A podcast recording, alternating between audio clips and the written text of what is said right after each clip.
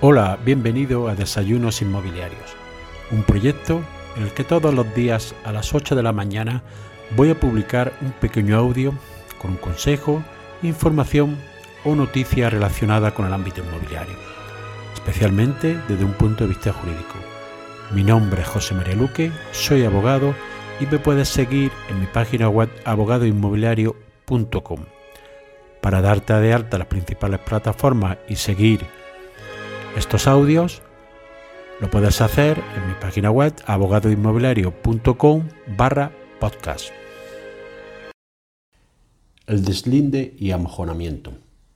A veces hay confusión entre los linderos de dos fincas o de varias fincas, depende de la situación.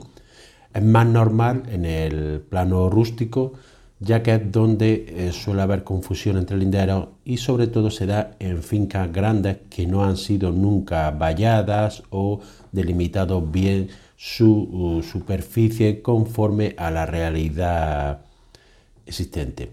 Más difícil que se dé en terreno urbano, aunque también se puede dar en solares o en confusión de viviendas que se han segregado, que se han separado, que proceden de una misma titularidad y al segregarse no se han delimitado bien los límites, puede haber confusión. Pues bien, para determinar eh, los lindes hay una figura que se llama el deslinde y amojonamiento.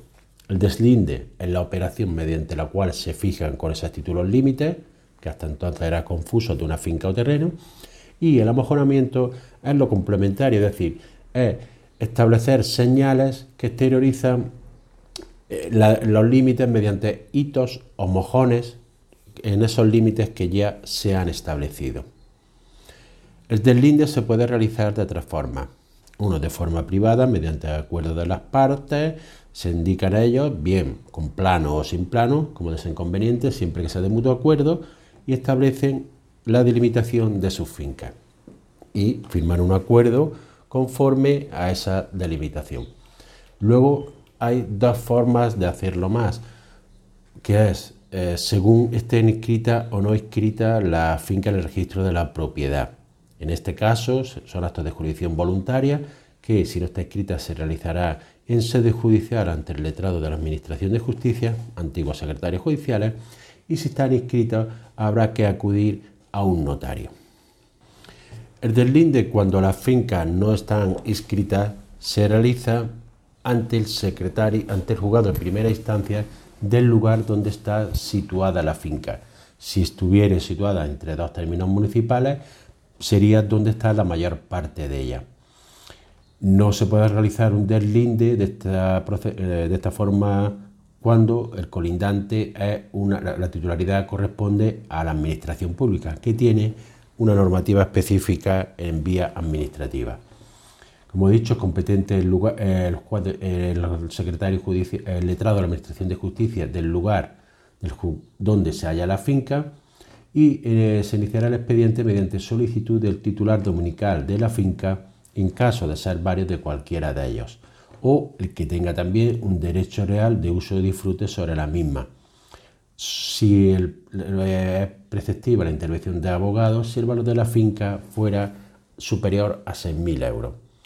Se inicia el expediente mediante un escrito en que se hace constar las circunstancias de la finca que se pretende deslindar, así como la de los colindantes, incluyendo datos identificativos de los titulares de una y otra, si los, habrá que, también los datos catastrales y los domicilios para eh, proceder a la notificación de los colindantes.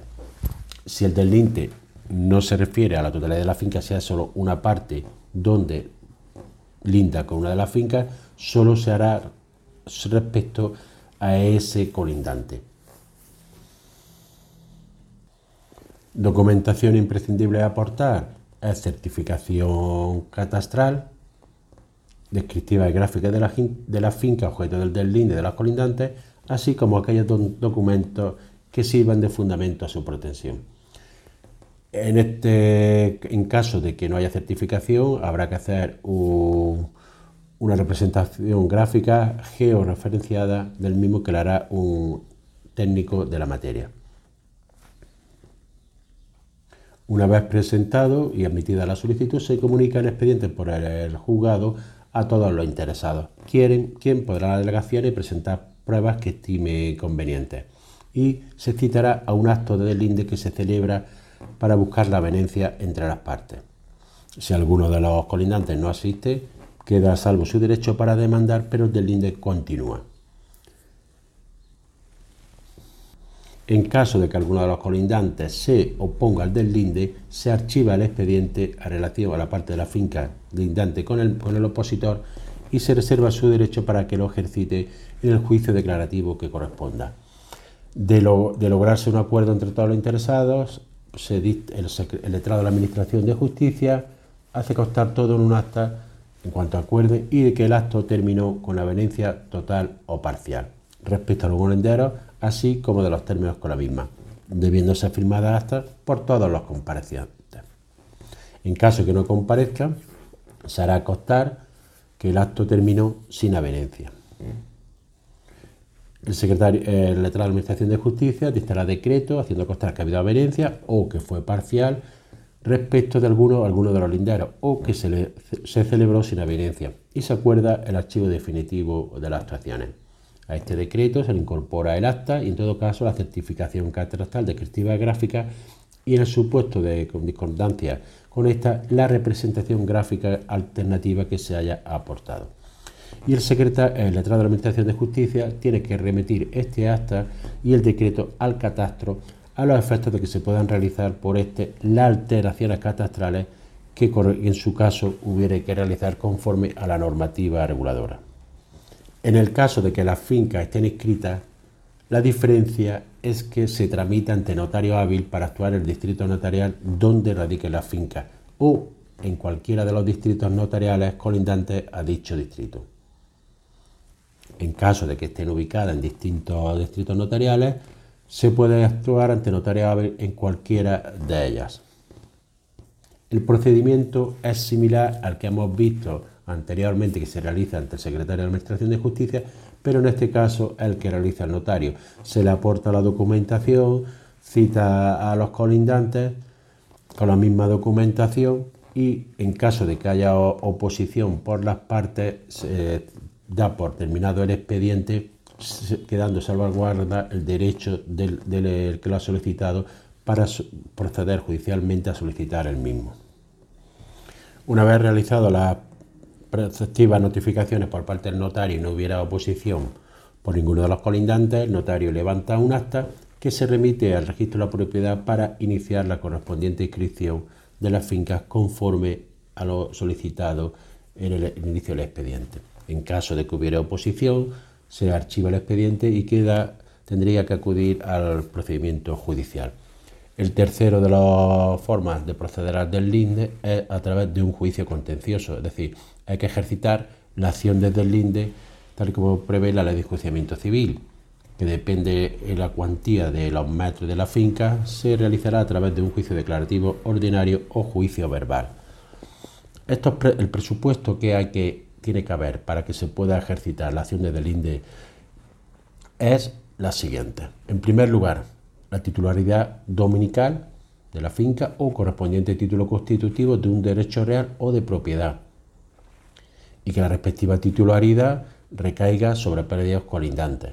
Si no se prueba que hay esta relación de colindancia, no puede haber un deslinde. Identificación de la finca y confusión de linderos. Es decir, presupuesto esencial es que haya confusión de linderos. Es decir, que no puedan conocerse exactamente la línea perimetral de cada, propiedad, sin que el hecho que estén escritos en el registro de propiedad sea novice para apreciar aquella confusión, cuando se desconoce la realidad física de dónde están las fincas descritas. El tercero de los requisitos es que se cite al dueño o dueños de los predios colindantes afectados por el deslinde es decir, no es preciso demandar a todos los colindantes de la finca con los que no existe confesión, sino simplemente aquel con, parte del lindero en el que se produce la confusión de las lindes. Pues bien, estas son las tres formas de proceder a una acción de deslinde entre fincas en las que hay confusión de linderos. En primer lugar, hemos visto de forma de mutuo acuerdo. En segundo lugar, mediante la jurisdicción voluntaria bien en el juzgado o un procedimiento notarial, según si la finca no está inscrita en el primer caso, acudir al juzgado de primera instancia, en caso que esté inscrita ante notario hábil. Y el tercero de los procedimientos, en caso de que sea no sea posible llegar a un acuerdo, habrá que ir al juicio declarativo ante el juzgado de primera instancia donde estén situadas las fincas. Y así llegamos al final del episodio de hoy. Espero que te haya sido de utilidad para ampliar tu conocimiento en el ámbito inmobiliario. Si quieres que este podcast llegue a más personas, puedes compartir en tu red el enlace del episodio o darle una valoración positiva en la aplicación que utilizas para escucharlo. Recuerda que me puedes seguir en abogadoinmobiliario.com. Gracias por escuchar, nos vemos en el siguiente episodio y que tengas un excelente día.